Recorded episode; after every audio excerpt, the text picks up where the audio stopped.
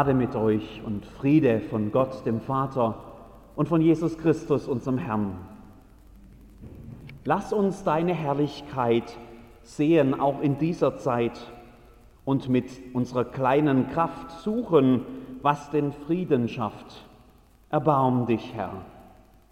Liebe Schwestern und Brüder in Jesus Christus, suchet Frieden und jaget ihm nach, ist ja die Jahreslosung für 2019. Suchen und Jagen, das setzt eine gewisse Anstrengung voraus und so sollten wir keineswegs davon ausgehen, dass das Thema dann im August schon längst abgehakt wäre. Den Frieden zu suchen, ihm nachzujagen, das bleibt unsere Aufgabe, wird es auch über das Jahresende hinaus bleiben. Und weil es keineswegs so ist, im Großen wie im Kleinen, dass sich unsere Welt über ein zu viel an Frieden beschweren könnte, so müssen wir uns weiter damit beschäftigen, auch heute. Wobei ich verspreche, dass es nicht nur ums Suchen gehen wird, sondern auch ums Finden. Unser Predigttext kommt heute aus dem Buch des Propheten Jesaja, aus dem zweiten Kapitel. Dies ist das Wort, das Jesaja, der Sohn des Amots, schaute über Juda und Jerusalem.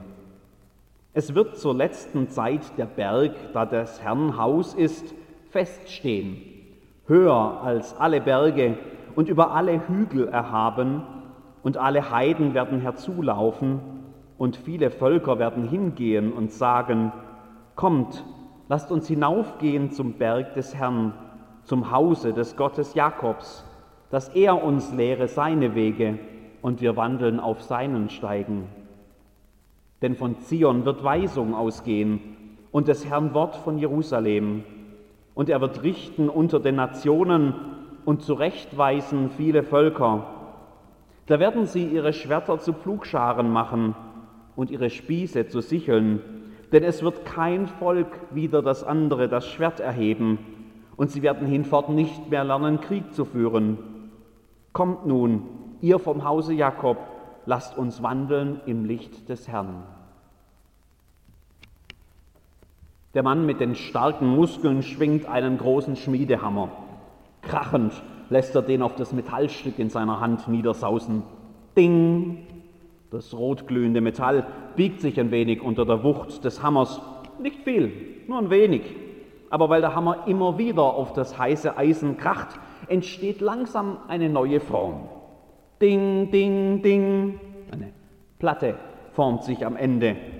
Ding, ding, ding das einst so scharfe, so glänzende, so bedrohlich wirkende Schwert wird keine Köpfe mehr rollen lassen. Ding, ding, ding. Mit jedem Schlag wird die Kriegswaffe weiter umgeformt. Ein Flug entsteht, ein Werkzeug des Friedens, des Bebauens, des Pflanzens, des Ernährens. Mit dem Flug wird Leben bewahrt und genährt, nicht jäh beendet. Ding, ding, ding. Aus Krieg wird Frieden. Ding, ding, ding. Der Mann mit den starken Muskeln ist eine Skulptur. Das Dingen des Metalls, die Bewegung des Hammers und die langsame Verformung des Eisens, die finden alle in der Vorstellung des Betrachters statt. Geschaffen hat die Bronzeplastik der russische Künstler Jewgeni Vucevich. Das Original steht in irgendeinem Museum in Moskau, aber die viel berühmtere Kopie davon steht im Garten des Hauptquartiers der Vereinten Nationen in New York, wo sie 1959 als ein Geschenk der Sowjetunion ankam. Eigentlich kaum zu glauben, ausgerechnet aus einem Bibeltext hat der atheistische Sozialismus die dahinterstehende Metapher entnommen. Gerade hier beim Propheten Jesaja wurde man fündig. Da werden sie ihre Schwerter zu Pflugscharen machen und ihre Spieße zu Sicheln. Denn es wird kein Volk wieder das andere das Schwert erheben und sie werden hinfort nicht mehr lernen, Krieg zu führen. Schwerter zu Pflugscharen, ding, Spieße zu Sicheln, ding, ding, Krieg zu Frieden, ding, ding, ding. Heute, 60 Jahre später, gibt es keine Sowjetunion mehr. Der Kalte Krieg ist längst Geschichte das Säbelrasseln der großen Weltmächte gehört der Vergangenheit an. Das Damoklesschwert der atomaren Aufrüstung, das hängt nicht mehr über unserem Kopf. Hm, schön wär's. Auch 30 Jahre nach dem sogenannten Ende des Kalten Kriegs ist unsere Welt ja keineswegs das friedliche Paradies geworden, von dem die biblischen Propheten immer schwärmen. Kein Ort von universellem Wohlergehen, kein friedliches Miteinander aller Völker und schon gar nicht aller Menschen. Im Gegenteil, weltweit wird wieder aufgerüstet. Im Persischen Golf beobachten wir ein intensives Säbelrasseln. Aus Nordkorea fliegen die Raketen zum Test. Die Großen der Welt lassen Abrüstungsverträge ohne Folgevereinbarung einfach auslaufen. Da werden wieder Raketenschilde gebaut und Allianzen geschmiedet und Manöver durchgeführt als Probe für den Ernstfall, und zwar nicht mit Flugscharen. Auch im kleineren sieht es nicht viel besser aus. Weltweit gibt es eine Vielzahl von Bürgerkriegen und Konflikten, bei uns ja glücklicherweise nicht. Aber auch unser Land hat damit zu kämpfen, dass der Sprachstil gewalttätiger wird, dass Barrieren des Anstands abgebaut werden, dass Ängste geschürt und Propagandatrommeln geschlagen werden. Sicheln zu, Sicheln, äh, Sicheln zu spießen, hört man da an manchen Ecken schon. Oder einfach Mistgabeln wenn die Mehrheit der Bürger noch klar bei Verstand wäre, dann würden sie zu Missgabeln greifen und diese volksverratenden, volksverhetzenden Eliten aus den Parlamenten, aus den Gerichten, aus den Kirchen und aus den Pressehäusern prügeln, hat die Pegida-Mitorganisatorin Tanja Festerling schon 2016 getwittert. So nach dem Motto, das wird man ja wohl noch sagen dürfen oder so. Und im ganz Kleinen, so einfach von Mensch zu Mensch, auch da fehlt der Friede an vielen Stellen in kaputten Beziehungen und zerstrittenen Partnerschaften und verkrachten Nachbarschaften und bei gemobbten Schülern und vergessenen Verwandten und kaltschnäuzigen Kollegen und überhaupt an so vielen Orten des zerrütteten Zusammenlebens. Da finden sich Schwerter viel eher als Pflugscharen, mehr Spieße als Sicheln, mehr Gewalt und Hass und Lieblosigkeit und Gefühlskälte statt dem Shalom, diesem umfassenden Gottesfrieden, von dem der Prophet hier redet. Schwerter zu Pflugscharen, ding, Spieße zu Sicheln, ding, ding, Krieg zu Frieden, ding, ding, ding. Noch eine Skulptur steht vor dem UN-Hauptquartier in New York. Non-Violence heißt sie, Gewaltlosigkeit. Geschaffen hat sie 30 Jahre nach Vucecics Schmiedeplastik der Schwede Karl Fredrik Reuterswert. Kopien davon stehen in 30 Städten der Welt, in Los Angeles und Peking und Lausanne und Malmö und vor dem Bundeskanzleramt in Berlin. Die Bronzeskulptur zeigt eine riesige Pistole, eine Kriegswaffe. Aber der Lauf der Pistole hat einen Knoten. Kein Schuss wird hier jemals wieder durchkommen. Kein Leben wird plötzlich enden. Non-Violence, Gewaltlosigkeit, Frieden, Schwerter zu Pflugscharen, Ding, Spieße zu Sicheln, Ding, Ding, Krieg zu Frieden, Ding, Ding, Ding. Wenn es doch nur so einfach wäre. Wenn wir doch einfach alle Pistolen der Welt verknoten könnten und alle Schwerter zu Pflugscharen umschmieden und alle Spieße zu Sicheln. Wenn wir in den waffenbegeisterten USA, wo wir ja fast täglich Nachrichten über Massenschießereien bekommen, einfach alle Waffen einsammeln könnten, auch gegen die mächtige Waffenlobby. Und hierzulande am besten gleich auch und auf der ganzen Welt und die Messer gleich mit. Und wenn wir die Atomraketen einfach verschrotten würden und die Panzer einschmelzen zu einer Million Kopien von der Plastik von Vucevic oder Reuterswert. Wenn wir die Grenzzäune einreißen könnten und Spielplätze drauf bauen und die Grenzen in den Köpfen der Menschen gleich mit. Wenn wir das Kriegsbeil nicht mehr begraben würden, sondern gleich in Stücke hauen und den Hass und die Hetze und die Angstpropaganda abschaffen könnten, wenn wir den Streit ein für alle Mal beenden könnten, jeden Streit, wenn wir keine Polizei mehr bräuchten und keinen Grenzschutz und keine Wasserwerfer und keine Gefängniszellen. Wenn, da zitiere ich mal einen Kollegen, wenn die Polizei ihre Handschellen zu Armbändern machen könnte und die Gitter der Zellen zu Grillrosten für unser Versöhnungsfest, Schwerter zu Pflugscharen, Ding, Spieße zu sicheln, Ding, Ding, Krieg zu Frieden, Ding, Ding, Ding. Aber so einfach ist das eben nicht.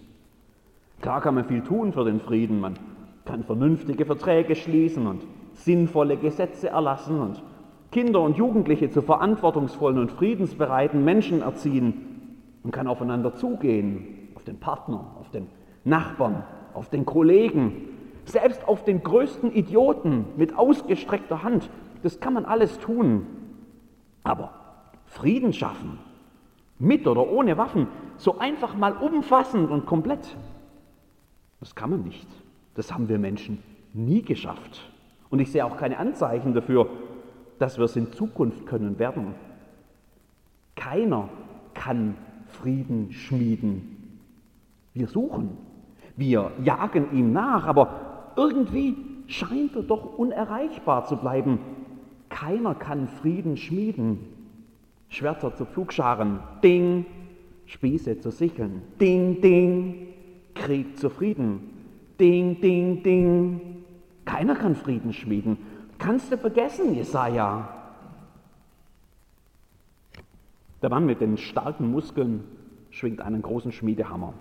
Krachend lässt er den auf das Metallstück in seiner Hand niedersausen. Ding!